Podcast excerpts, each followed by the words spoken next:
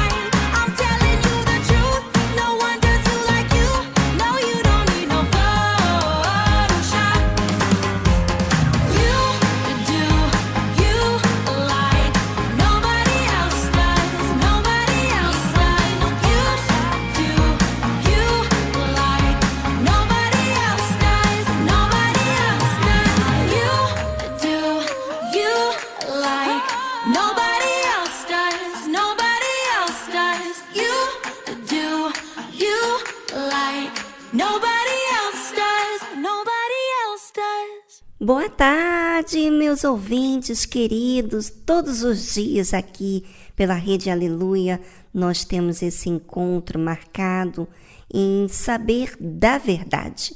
E não a verdade como os nossos sentimentos dizem, mas a verdade de acordo com a palavra de Deus.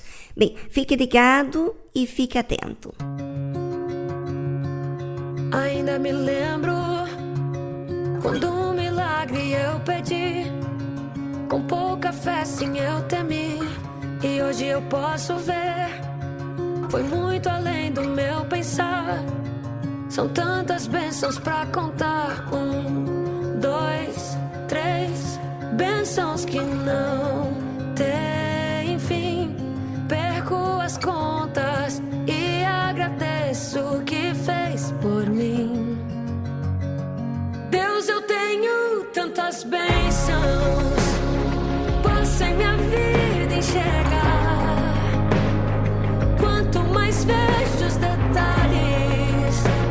sua bondade posso encontrar.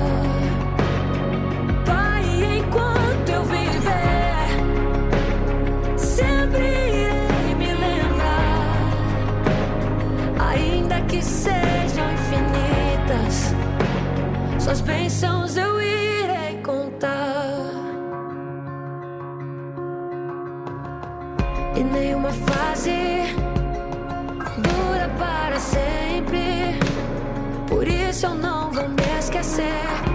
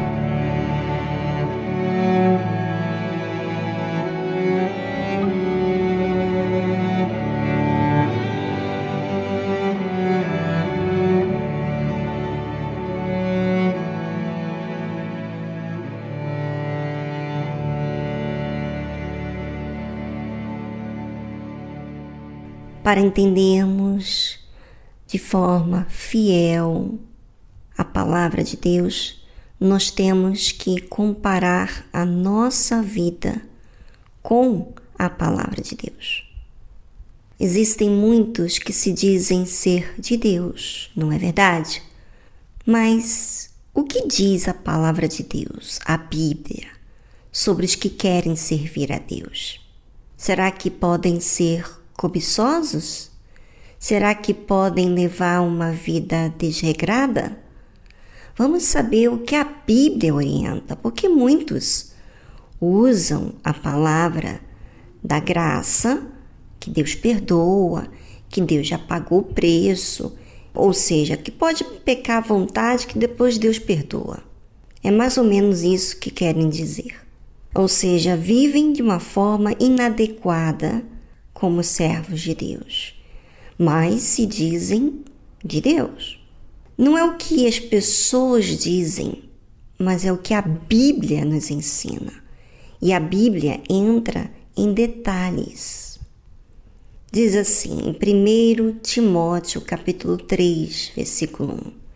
Esta é uma palavra fiel, ou seja, todas as outras palavras que não estão pautadas na palavra de Deus, porque o diabo usa uma palavrinha solta um versículo solto e distorce de uma forma para se adaptar ao seu gosto, ao seu jeito, à sua maneira e não à vontade de Deus. Então aqui diz assim: esta é uma palavra fiel. Não vai te trair, não vai te enganar. Se alguém deseja o episcopado, excelente obra deseja. É necessário, pois, que o bispo seja irrepreensível, marido de uma mulher, vigilante, sóbrio, honesto, hospitaleiro, apto para ensinar. Ou seja, o servo de Deus que quer ser usado por Deus, ele tem que ter uma vida, uma família, uma esposa, um homem exemplar que é vigilante, ou seja, ele está se observando, se disciplinando o tempo todo. Que esse é o, o fator importantíssimo no cristão, no servo de Deus. Ele se vigia o tempo todo. Sóbrio, honesto, não distorce, não mente, não engana, não tira vantagem, hospitaleiro, ou seja, apto para dar, apto para ensinar, como diz a palavra de Deus. Não dado ao vinho, ou seja, essa situação de beber muito, de ficar embriagado, não convém para aquele que serve a Deus. Não espancador, não cobiçoso de torpe ganância, ou seja, quer tirar vantagem para si, mas moderado, não contencioso, não avarento. Ou seja, aqui já entra em detalhes que fala sobre a vida que ele leva, primeiro, com ele mesmo, sendo marido de uma só mulher, com ele mesmo sendo espiritual, vigilante, sóbrio, honesto, com as pessoas, hospitaleiro, apto para ensinar. Volta para ele de novo. Não é dado ao vinho, não é espancador, quer dizer, não é violento, não cobiçoso de torpe ganância, quer dizer, que tem desejos de ganhar dinheiro, de prosperar, de ter uma casa para si, de ter um, um apartamento, não pode. Aqui está falando não cobiçoso de torpe ganância, ou seja, os que servem a Deus na Igreja Universal do Reino de Deus, eles não têm outro trabalho. Eles vivem para a obra de Deus, porque não pode ficar dividido em servir a si mesmo e servir a Deus. Então, na Igreja Universal do Reino de Deus existe uma regra: nem a esposa do pastor trabalha a não ser que é pedido para a igreja pela necessidade da igreja, dá uma ajuda se for preciso, mas não é pela pelo trabalho, pela profissão que exerce, porque não é uma profissão, não é considerado como, como profissão.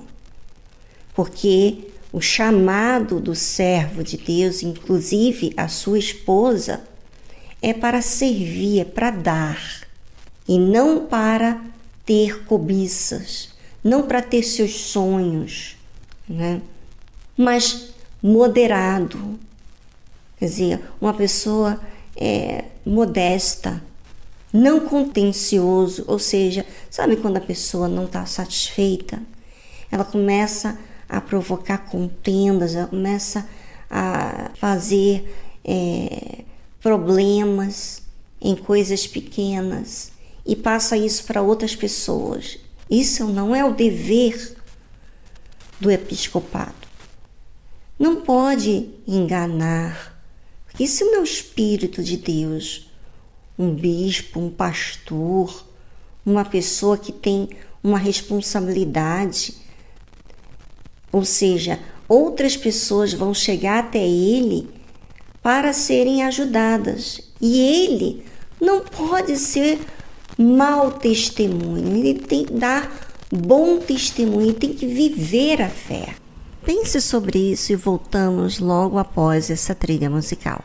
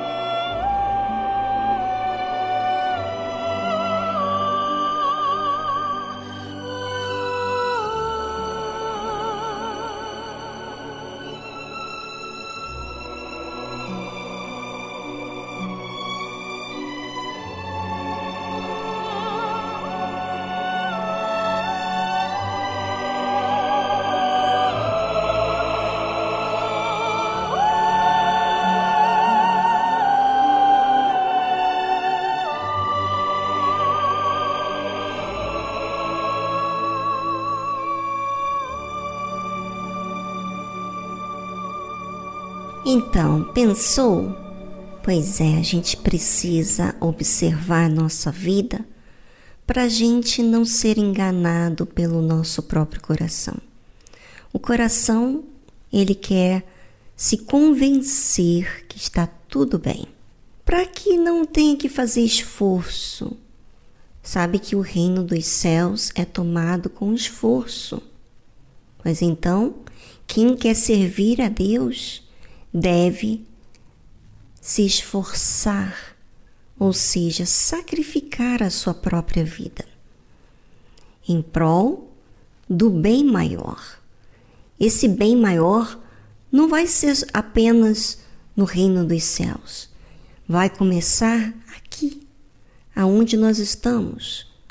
Quem vive pela fé, quem serve a Deus e se sujeita a obedecer a palavra de Deus, esse é feliz. Bem, vamos dar continuidade ao que é necessário para que o bispo seja irrepreensível. Né? É, se alguém deseja o episcopado, excelente obra deseja.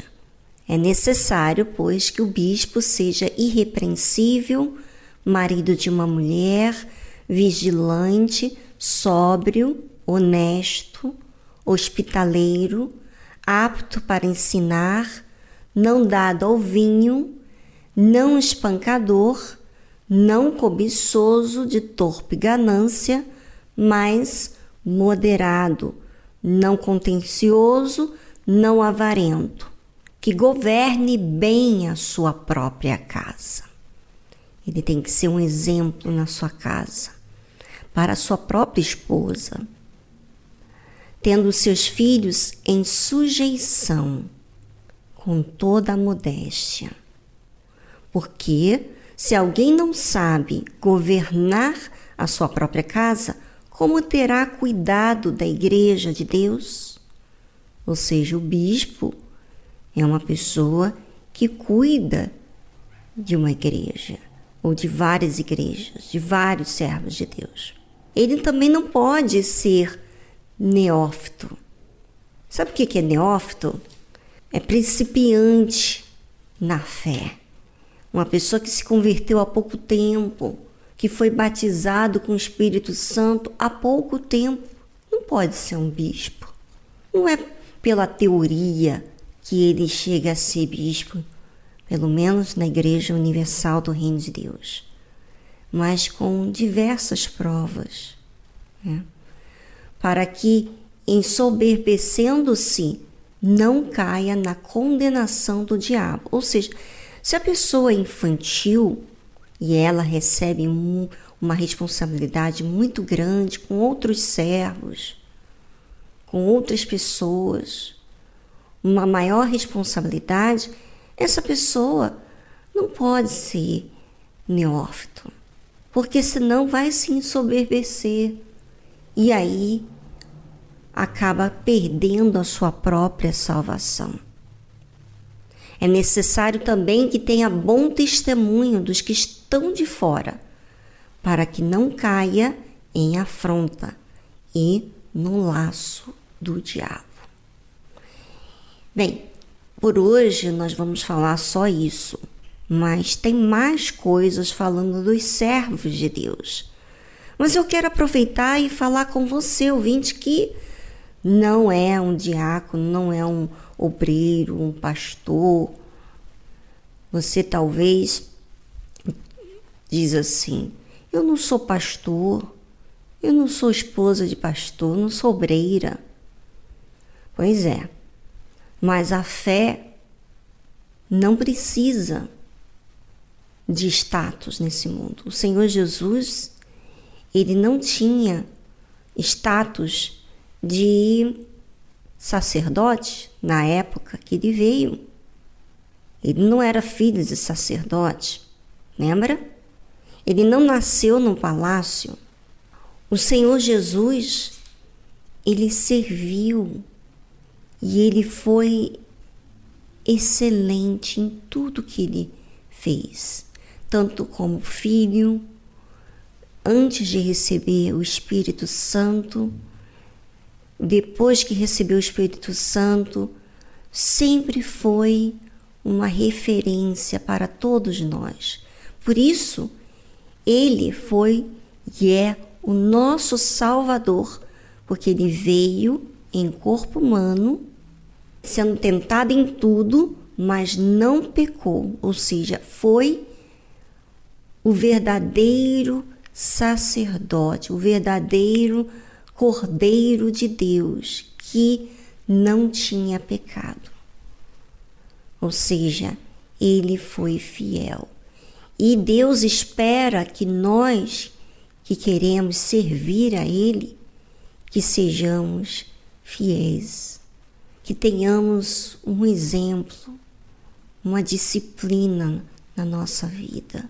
Sabe, a minha fé exige vigilância, exige oferta, ou seja, entrega minha, para Deus, tanto do que eu faço para Ele fisicamente, minhas ofertas pessoais que eu dou.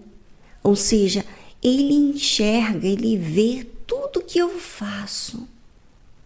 E Ele observa como eu faço. Como eu sou como esposa de pastor, como meu marido, como eu sou em casa, quais são as minhas escolhas, o meu tempo, o que eu priorizo. Ele está me vendo. Se eu dou testemunho para Deus. Sabe, talvez você nunca prestou atenção, mas Deus, Ele nos observa. E Ele vai usar pessoas que se dispõem em servir, ou seja, deixam de se servirem a si mesmo para servir a Deus. Ele observa. Tá certo? E a cobiça não tem nada a ver com servo de Deus. Se você é uma pessoa que vive cobiçando, você não serve a Deus. Você ainda pode ter status, você pode ter uma, um título na igreja, mas o que a Bíblia diz é a palavra fiel. Os que querem servir a Deus têm que fazer uma obra excelente, ou seja, tem que viver de forma excelente, um testemunho vivo. Tá certo? Ou seja, isso nos ensina a cada um de nós estarmos exercitando a fé, porque apenas a fé pode nos justificar, porque ninguém é perfeito, mas quando exercitamos a fé, nós obedecemos, nós aceitamos sujeitar a vontade de Deus e vivemos nessa fé.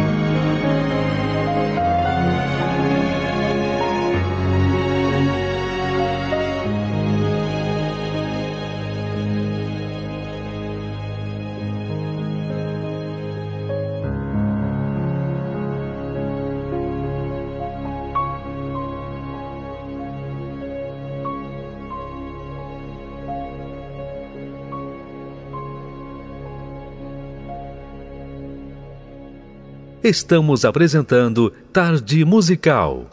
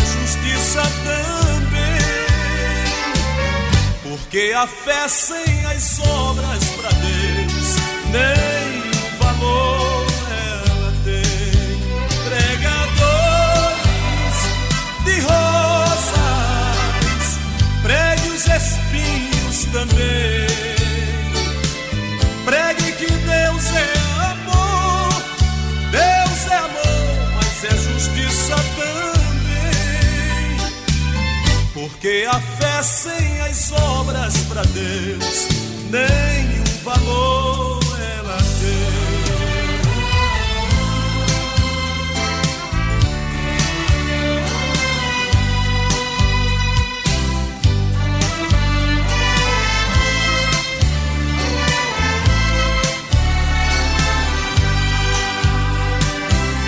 Não pregues facilidade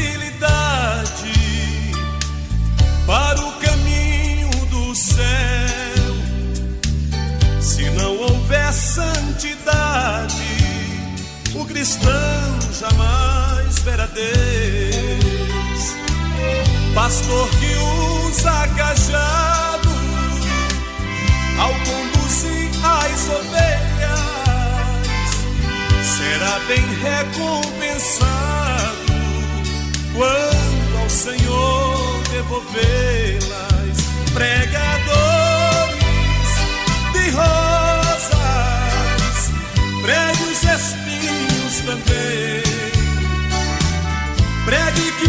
Deus é amor, Deus é amor, mas é justiça também.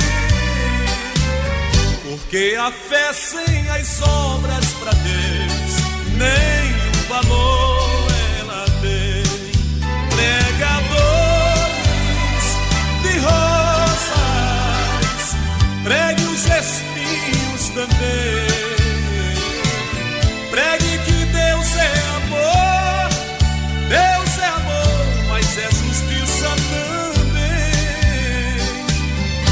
Porque a fé sem as obras para Deus nenhum valor ela tem.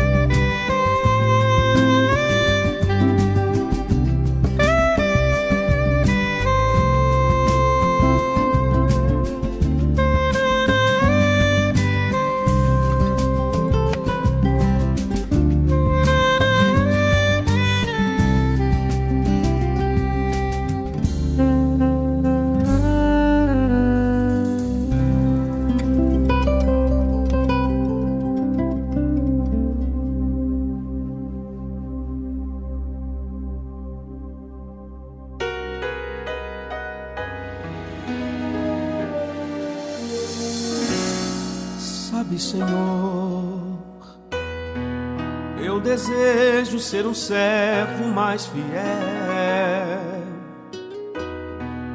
disponível, sempre usado em tuas mãos. Ser canal do teu fluir, tua graça, teu agir, para tocar no meu irmão com tua mão. Sabe, Senhor, eu não tenho sido o que eu queria ser mas eu tenho me esforçado para valer, para ter mais da tua unção, me agarrar em tuas mãos, sem jamais pensar em retribuição.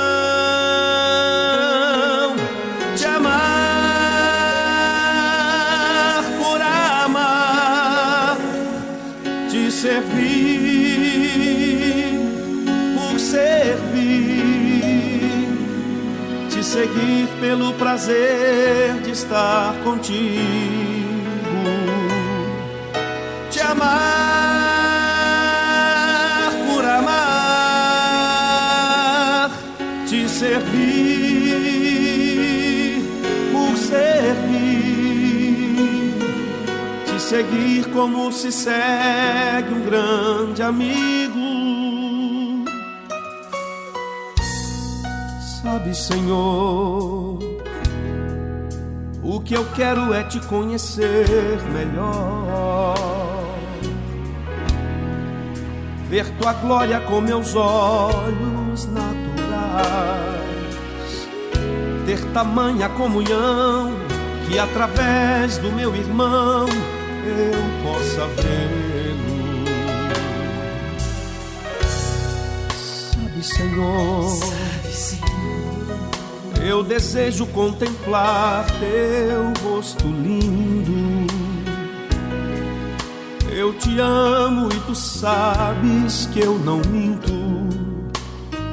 Não dá pra viver sem ti. O que eu quero é te servir em gratidão pelo que fizeste comigo.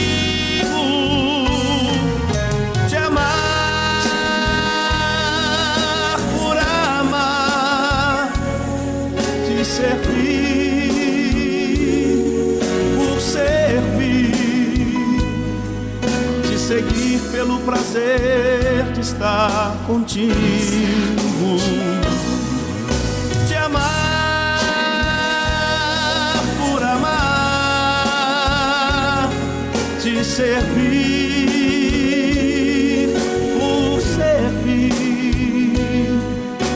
seguir como se segue um grande amigo. Te amar por amar, te servir por servir, te seguir pelo prazer de estar contigo. Te amar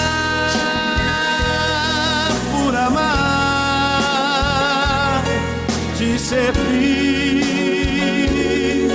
por servir, te seguir como se segue um grande amigo, te seguir como se segue um grande amigo.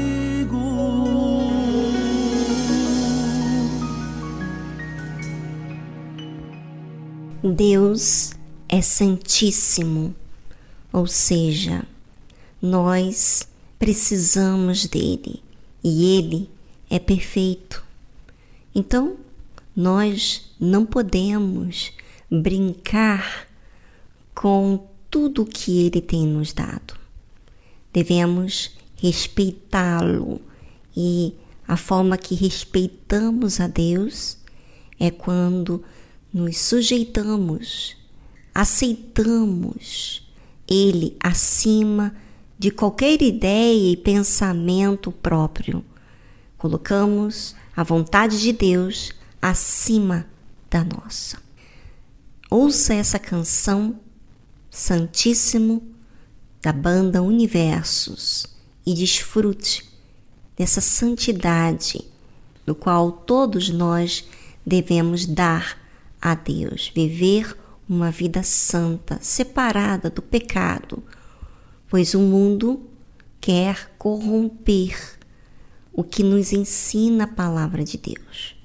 Não aceite sujeitar-se ao mundo, aceite-se a sujeitar-se a Deus através da sua vida.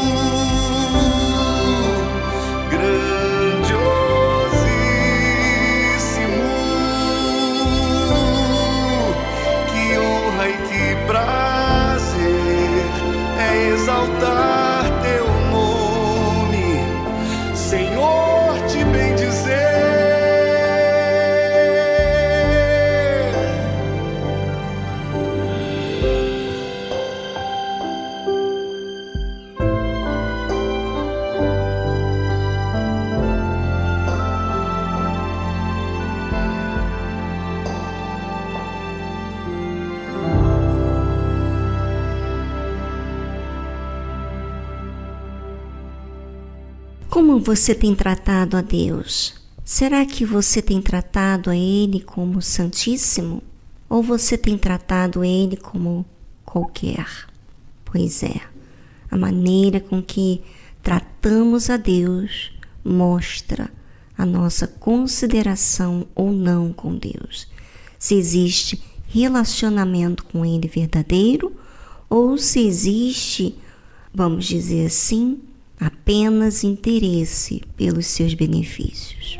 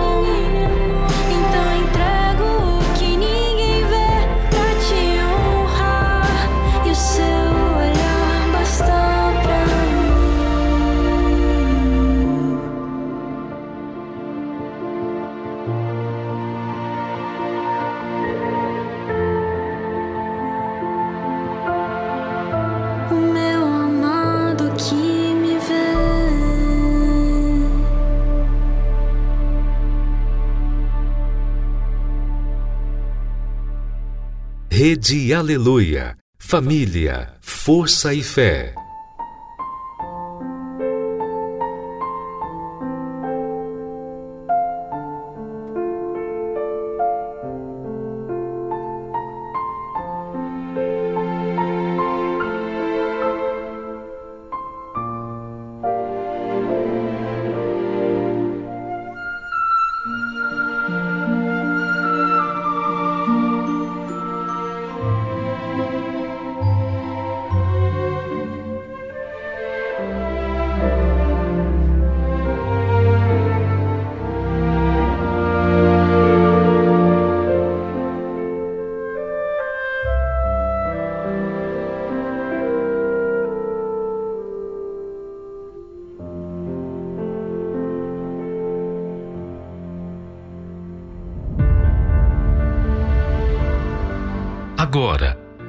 Tarde musical, uma palavra amiga com o Bispo Macedo.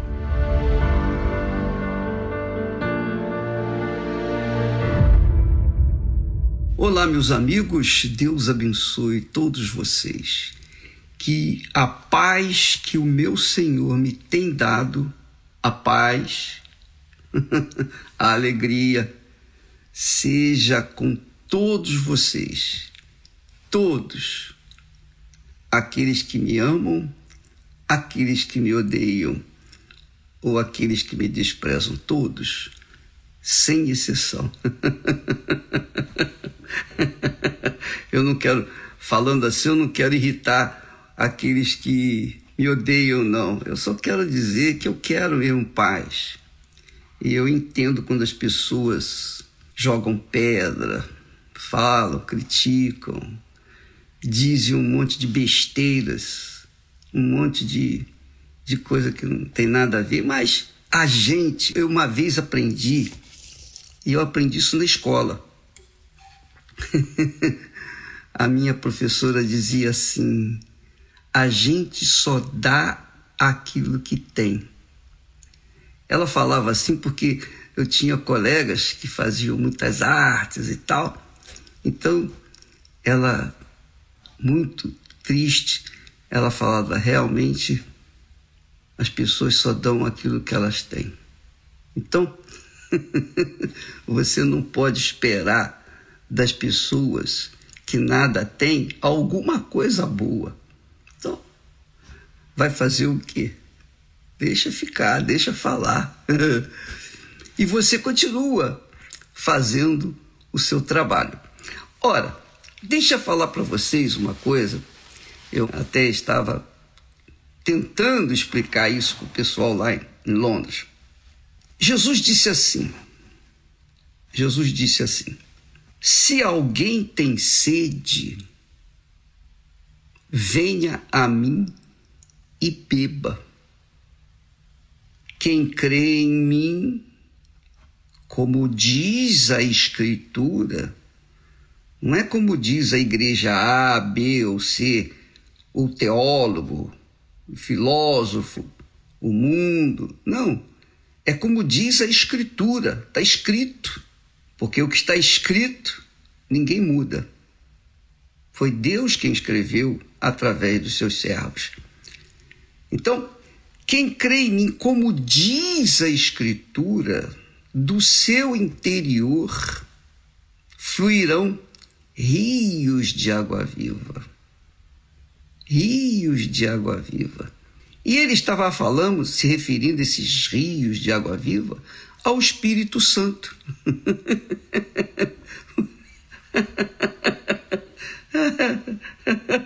ah, o Espírito Santo, maravilhoso. Ah, como é glorioso. Eu queria que todas as pessoas tivessem essa experiência com Ele, tivessem no recebido. Mas ninguém pode receber o Espírito Santo sem primeiro entregar ou dar o seu coração para Jesus, a sua vontade, o seu eu para Jesus. Mas Jesus, ele clamou, ele disse: Olha, se alguém tem sede, venha a mim. Aí eu fiquei pensando, são tantas as pessoas que se dizem cristãs, né? Pessoas que, não, eu creio em Jesus, todo mundo, ah, eu creio na Bíblia, eu creio nisso, eu creio, e citam versículos. Muitas pessoas dizem: não, mas o Senhor é meu pastor, nada me faltará, mas está faltando os rios de água viva fluírem de dentro delas. É isso aí. Ah, não, o Senhor é o meu pastor. Só que na realidade não é. Por quê? Porque se realmente o Senhor é pastor delas, então obrigatoriamente elas teriam que ter um rio de água viva fluindo de dentro delas, de dentro delas, não para dentro delas, mas de dentro delas. Porque quem crê em mim, como diz a Escritura, do seu interior fluirão rios de água viva.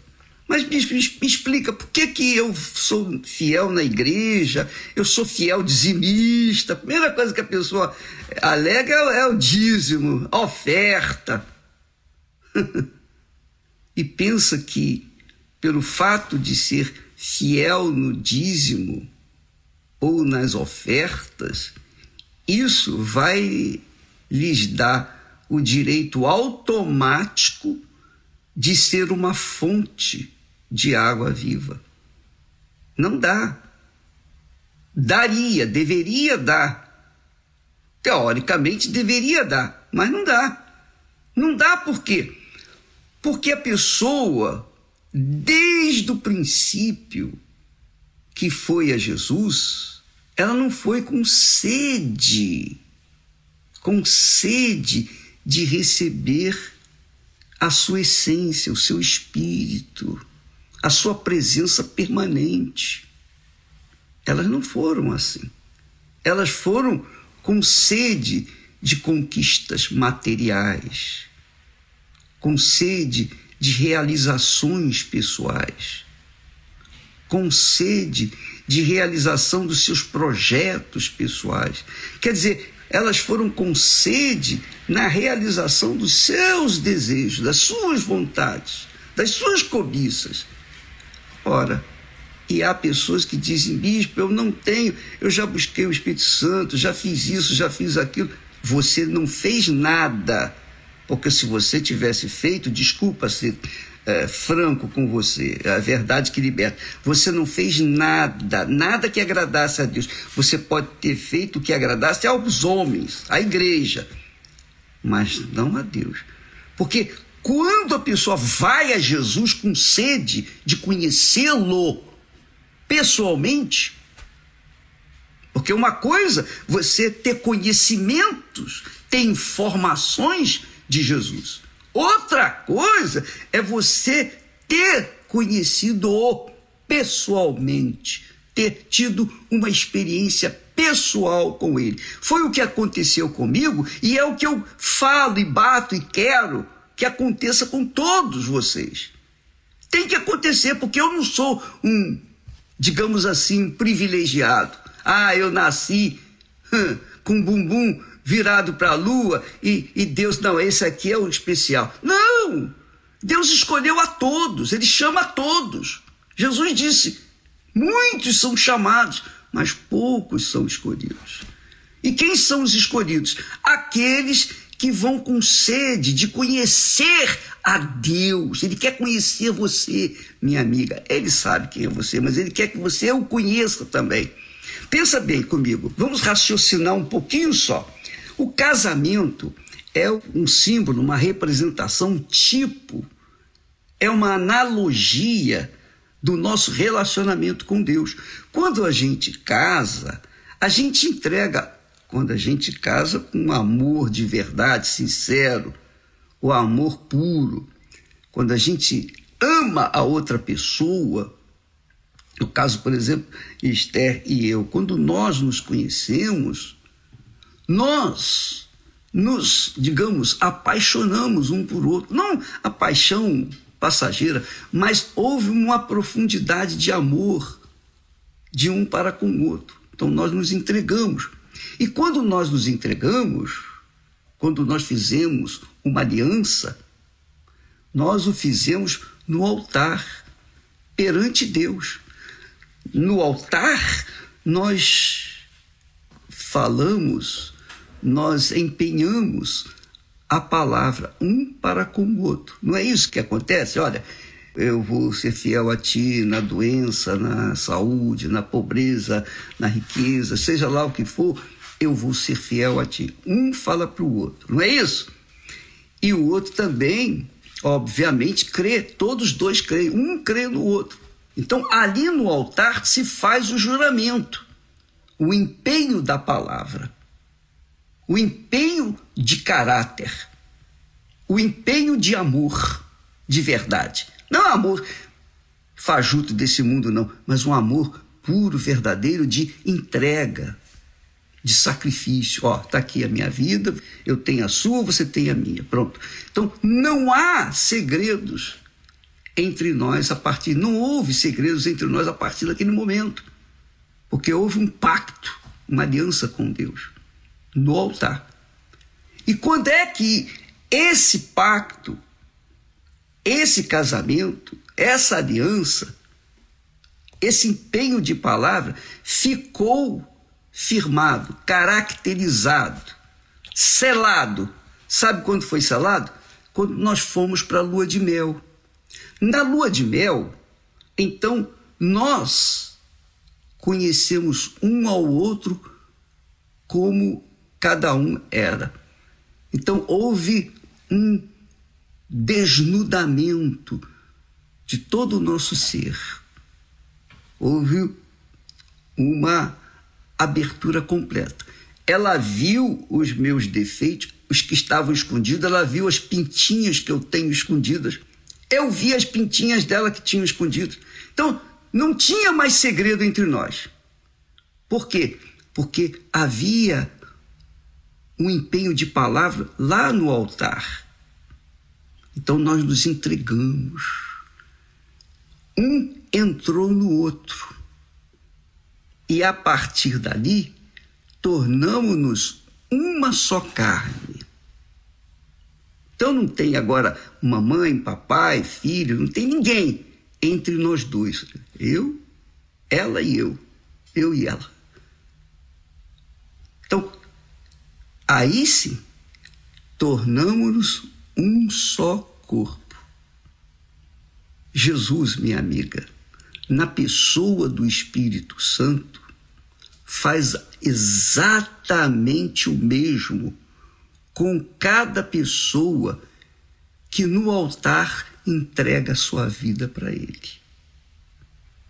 Quando você se entrega, como ele diz aqui, se alguém, se alguém vier a mim, se alguém tem sede de me conhecer, de se casar comigo, de se aliar comigo, de fazer um pacto comigo, se alguém se oferecer 100% para mim, então eu também vou lhe dar o meu 100%. Eu vou fazer-me presente na vida desse alguém, na pessoa do Espírito Santo. o Espírito Santo. E quando a pessoa então recebe o Espírito Santo, obrigatoriamente ela tem paz. Ela vive no reino da paz, embora o seu corpo, a sua matéria esteja aqui neste mundo sujeita aos problemas, vicissitudes, aborrecimentos, mesmo assim, dentro do corpo dela, dentro dela, a paz, perfeita paz. E não só a paz, a alegria. Primeiro há o perdão, quando a gente é perdoado, a gente entra em paz. E quando a gente tem paz, a gente é alegre. Então, paz, perdão e alegria. É isso que Jesus está falando. Quem crê em mim, como diz a Escritura, como a, o Espírito Santo revela através da palavra, da sua santa palavra, quem crê nessa palavra, obedece, segue, faz dela o, digamos, o norte da sua vida, a direção da sua vida, então do seu interior fluirão rios de água viva. É óbvio que isso não acontece com todo mundo. É óbvio. Então, há pessoas que estão há anos, décadas, décadas, dezenas de anos nas igrejas, mas nunca conheceram Jesus porque não se entregaram. A oferta delas no altar estava defeituosa, não era perfeita. Então, amiga e amigo, deixa eu falar para você novamente que nós temos batido aqui. a sua oferta no altar não é o seu dinheiro, não. Porque dinheiro, propriedade, riqueza, fica tudo por aí. Tudo fica por aí, tudo vai acabar. Tudo vai acabar. Está se tratando é da sua vida, da sua essência, da sua alma. Da sua alma. Quando você coloca a sua alma no altar, na hora, na hora, não a alma física, você coloca só ali e, e pensando na morte da bezerra lá fora. Não. Quando você coloca toda a sua vida no altar, casa com Deus, casa com o Senhor Jesus, então ele entra dentro de você na pessoa do Espírito Santo. É isso que é o batismo com o Espírito Santo. Ele entra e faz de você uma fonte de vida por toda a eternidade. Mas, para que isso venha acontecer, você tem que ir com tudo, toda a sua vida, toda a sua alma, todos os seus sonhos, todos os seus projetos, tudo, tudo. Você não pode deixar nenhuma reserva do lado de fora. É tudo por tudo. Com Deus, ou é ou não é. É tudo ou nada. Então, muita gente, e eu infelizmente tenho visto, por onde quer que eu tenho ido por esse mundo afora, eu vejo muitas pessoas que andam com a Bíblia enorme, com um tijolo debaixo do braço. E elas, essas Bíblias, elas são manuseadas, a gente vê, nota, são Bíblias antigas. As pessoas conhecem a palavra de Deus. Conhece a palavra de Deus, mas não conhece o autor da palavra de Deus. E por isso ficam chupando o dedo. Por isso não tem vida. E vida com abundância que Jesus prometeu. As pessoas estão buscando saciar a sede de dinheiro, as pessoas estão buscando saciar a sede de casamento, as pessoas estão buscando saciar a sede de felicidade, as pessoas estão buscando saciar a sede de sucesso, as pessoas estão buscando saciar a sede de coisas ou pessoas deste mundo. Então, enquanto estiverem nesse caminho de saciar a sede que o mundo oferece, o diabo dá. O diabo ofereceu para Jesus os reinos deste mundo e também a sua glória. Então, as pessoas preferem os reinos deste mundo e a sua glória, ainda que seja por apenas alguns anos. Elas abrem mão da coisa mais rica que ela tem, que é a sua alma. E Jesus deu a vida dele. Ele oferece a vida dele, o espírito dele, mas você tem que dar também a sua vontade, o seu desejo, o seu eu, o seu tudo, o seu coração. Ele tem que ser entregue. Quando a pessoa vai com essa sede, o Espírito Santo sabe quem. Quem tem sede, quem não tem. Então ele vem ao encontro e faz daquela criatura uma fonte que jorra água por toda a eternidade, por toda a vida, a vida eterna. Entendeu, minha amiga, meu amigo? Você entende agora por que, que a sua vida tem sido amarga ou meio amarga? Porque não houve uma entrega total. Eu tenho falado, a nossa vida com Deus é o resultado do que nós temos oferecido no altar.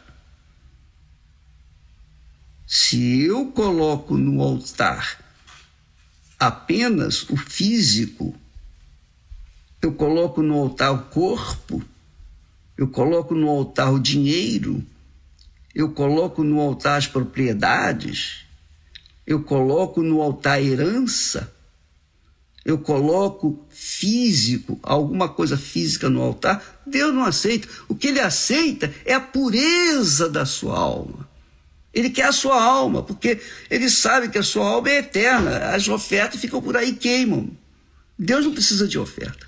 Deus não precisa de nada. Nós é que precisamos dele. Mas para que nós venhamos conhecê-lo, nós temos que colocar os nossos desejos, nossas ambições, nossos sonhos, nossos projetos, nossas vontades. Nós temos que sujeitar tudo a Ele. É tudo ou nada. É tudo ou nada. Se você quer fazer esse negócio, entre aspas, com Deus, vai fundo para o altar. Se você não estiver disposto a colocar sua alma no altar, então não vai ter negócio. É a mesma coisa que o casamento. Quando uma pessoa casa, mas casa com reserva, ela tem um, uma partezinha do seu coração com a mamãe, com o papai, com os filhos, com a família, com quem quer que seja, com dinheiro, com sucesso. Então, elas vão entregar apenas parte delas. Aí o casamento não vai dar certo. Porque ela conservou alguma coisa dentro de si que não deu. E o casamento não vai dar certo. É lógico. Você casar com uma pessoa dividida entre ela e outra pessoa, você vai aceitar? Bem, teoricamente você aceita porque você pensa que ela está ali no altar 100%. Mas se ela carrega dentro de si um pensamento com um plano B, ah, se não der certo eu vou sair fora. Aí já era. Aí já era, não vai dar certo. Então por isso que a maioria das pessoas é infeliz no seu casamento, por quê? Porque elas não colocam toda a sua alma, todo o seu coração, todas as suas forças, todos os seus pensamentos. É o que Deus quer. Ele disse: é o primeiro grande mandamento que você sabe. Amarás o Senhor teu Deus de todo o teu coração, com todas as tuas forças, de toda a sua alma, de todo o seu pensamento, de todo o seu entendimento. É isso aí. Esse é o primeiro grande mandamento aliança com Deus, casamento com Deus, é tudo por tudo. Se isso não é possível, tampouco será possível você ter a vida, o Espírito Santo. O Espírito Santo não vem apenas pelo que você fisicamente oferece para ele, mas tem que ser toda a sua alma, 100%, toda a sua vontade. É isso aí, todo o seu amor seus sentimentos, seus sonhos, seu futuro, tudo, é tudo. Porque quando você entrega, aí sim você vai ter a experiência dele, porque Jesus também não deu a parte de si no altar. Ele não deu parte, ele se entregou 100%. E quando o Espírito Santo vem, ele vem 100%, ele não vem meio espírito. Ele não vem apenas mais ou menos. Ou ele vem ou ele não vem. Se ele vem, já era. A pessoa se torna uma nova criatura, ela se torna a própria bênção. Então ela deixa de ser um buscador de bênção para ser a própria bênção, o veículo da bênção, a própria fonte. Tá bom? Deus abençoe a todos. Pense nisso, por favor, porque a sua vida depende da sua oferta. Deus abençoe a todos e até amanhã em nome do Senhor Jesus. Amém.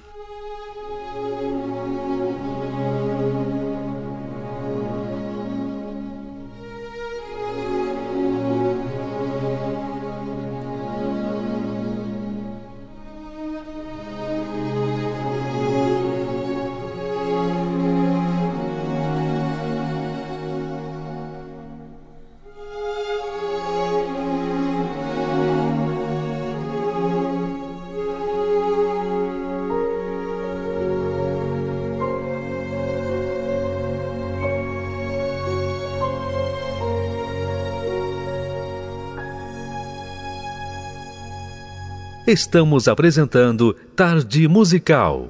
Sim,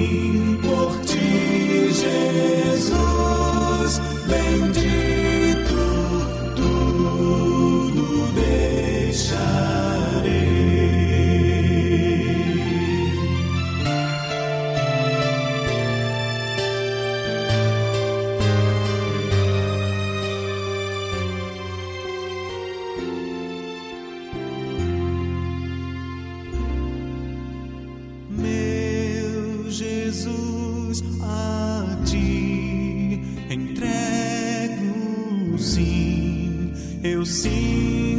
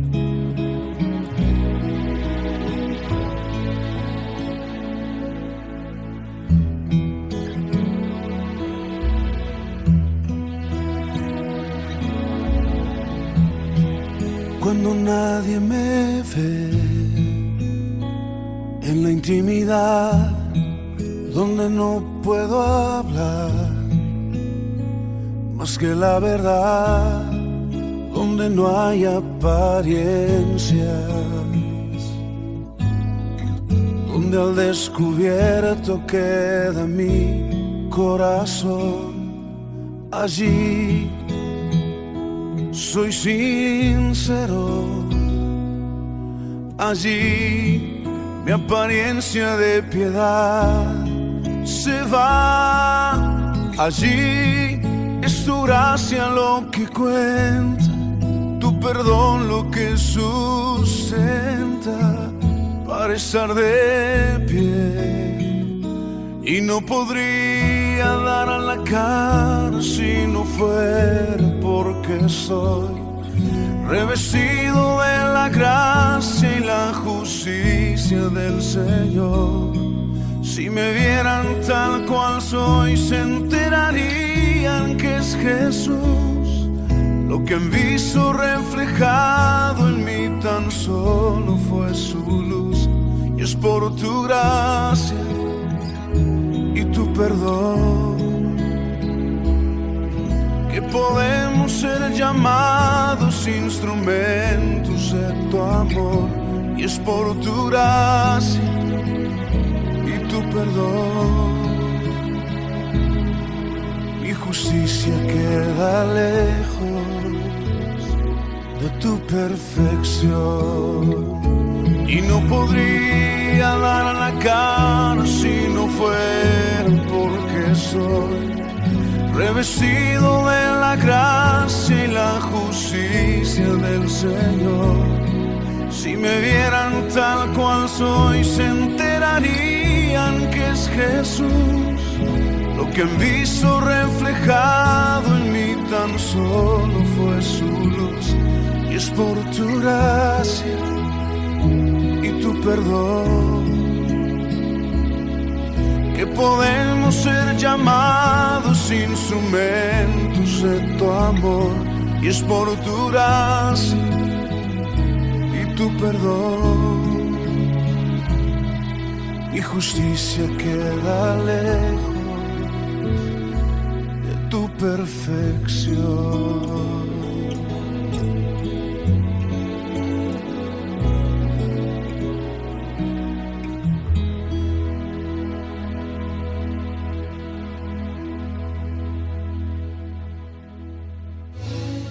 Te entreguei a minha vida e conquistei teu coração.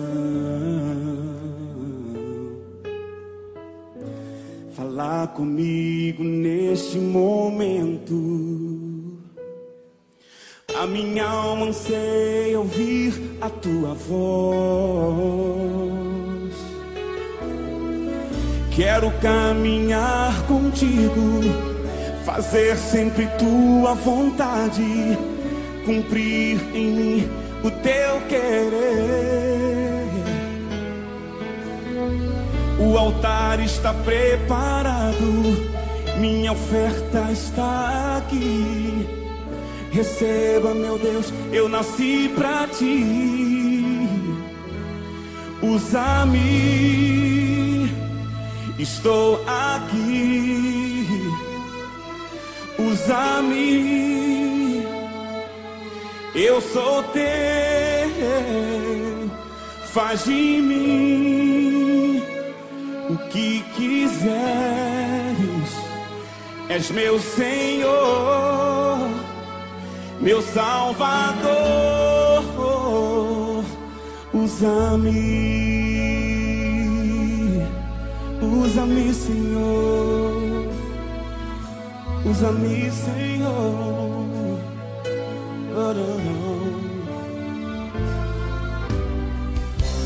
Te entreguei a minha vida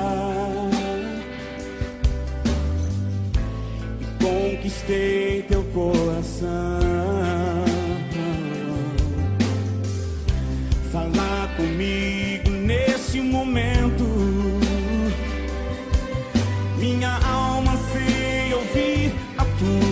Tua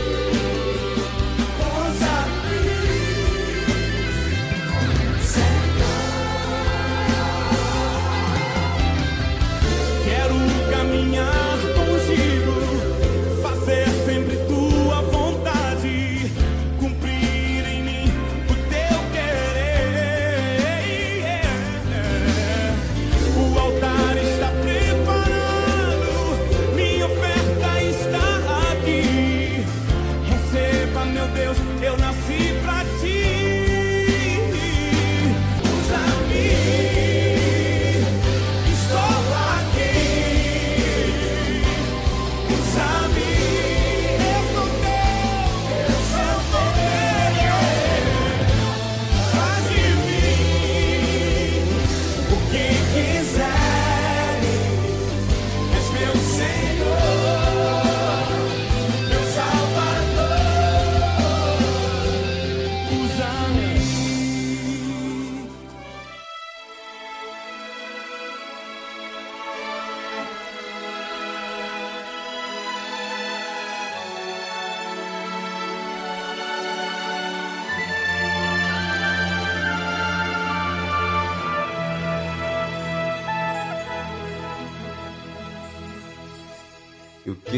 ser um filho, um filho de verdade, Senhor. Contemplar tua beleza, voar sempre ao teu lado, sentir o teu carinho, Senhor. És a minha fortaleza. Se eu cair, me tome em teus braços. Se eu sorrir, no teu leito eu me acho. Renova-me, renova-me,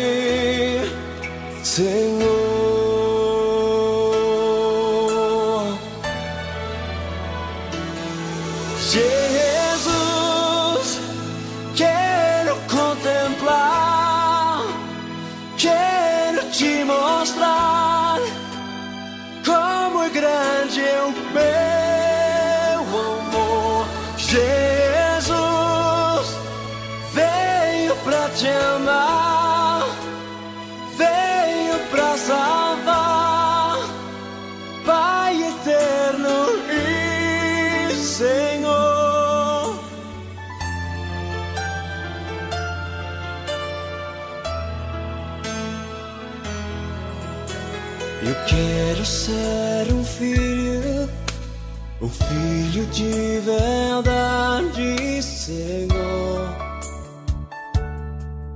Contemplar tua beleza, voar sempre ao teu lado, sentir o teu carinho, Senhor.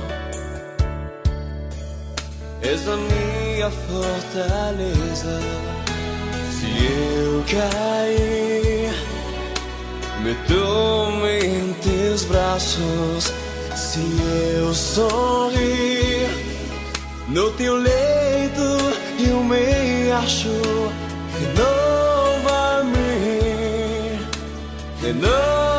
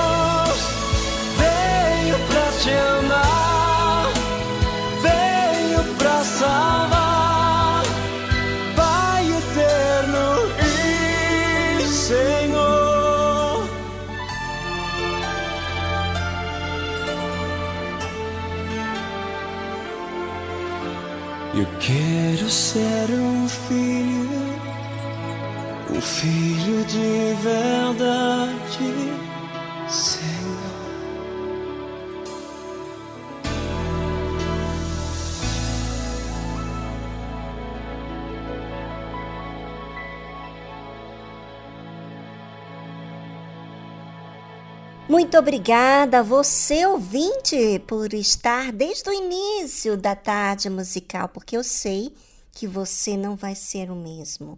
Com a verdade que liberta, tem você a opção de aceitar ou não. Mas, claro, para quem é sincero, essa verdade libertou e ela vai tomar posse daquilo que é seu a promessa. Bem, ficamos por aqui. Amanhã tem mais. Não perca. Tchau, tchau.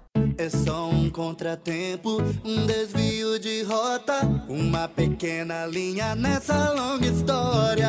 Sei que nada se resolve, desistindo e indo embora. Sigo firme e forte nessa trajetória e prosseguindo para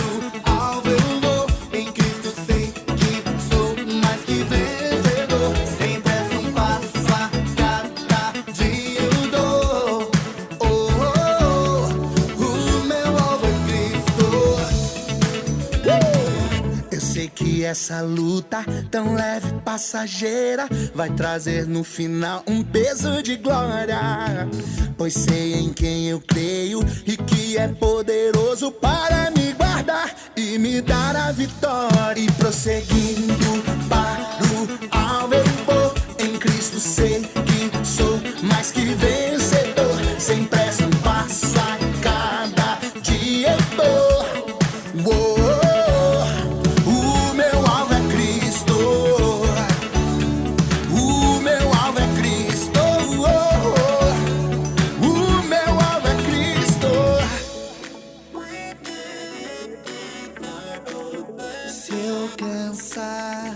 Descansarei. Se eu temer, nele me esconderei. Vou esperar, com ele correrei.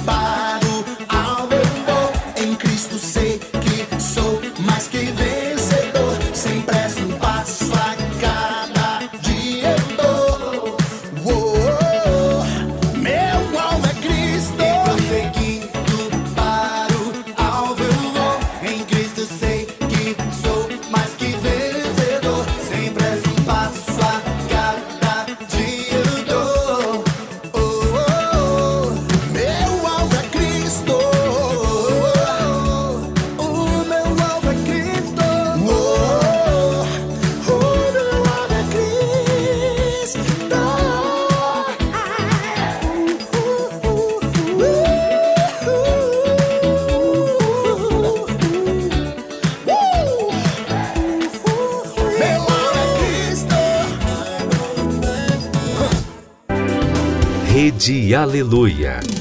Família, força e fé.